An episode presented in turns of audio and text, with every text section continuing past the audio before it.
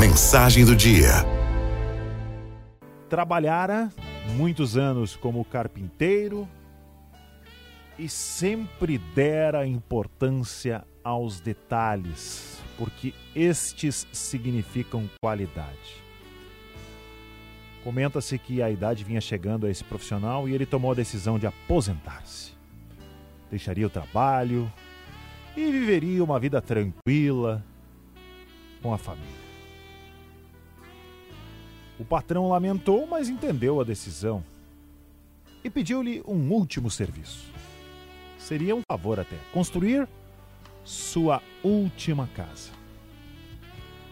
O velho carpinteiro, acostumado aos desafios, sentiu dentro de si o entusiasmo da juventude, temperado com anos de experiência.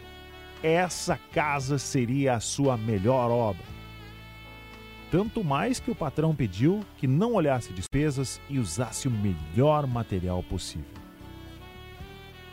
Ele trabalhou com as mãos e com o coração. Finalmente, num belo dia, o empregado comunicou que a obra estava concluída. O patrão visitou, olhou a casa e ficou maravilhado com os acabamentos. Toda a funcionalidade era uma obra perfeita, feita com inteligência e amor. Depois de examinar tudo, o patrão entregou a chave ao carpinteiro, dizendo: a casa é sua. Amigos e amigas da Arauto, não se trata de uma história inventada. É realidade. E isso acontece na vida. Cada um tem sua maneira de construir. Há os que empregam material de baixa qualidade e não se preocupam com os acabamentos.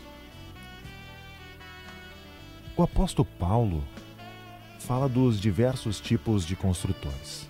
Diz o apóstolo que cada um escolhe o seu material: ouro, prata, pedras preciosas, madeira, palha ou barro. É nessa casa que iremos morar um dia.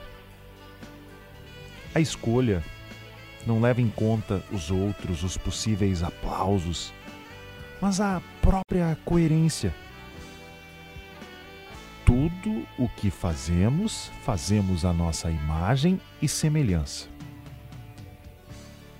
E eu vou além. A nossa vida é feita de escolhas. Eu vou repetir. Nossa vida é feita de escolhas. E essas escolhas têm uma lógica inflexível. Somos livres para escolher as sementes, mas somos obrigados a colher o que plantamos. A semente é escolha, o fruto, consequência. A eternidade consiste numa casa que estamos construindo agora para habitar depois. Cansado, envelhecido, sofrendo com muitos reumatismos, um famoso pintor francês insistia em pintar.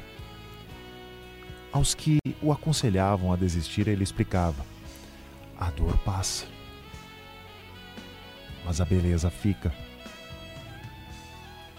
Caminha nesse sentido a opinião de um outro pintor da antiguidade grega. Por que caprichar tanto nos detalhes que pouco observariam? Assim pensavam muitos. Ele encerrou a questão dizendo: eu pinto para a eternidade.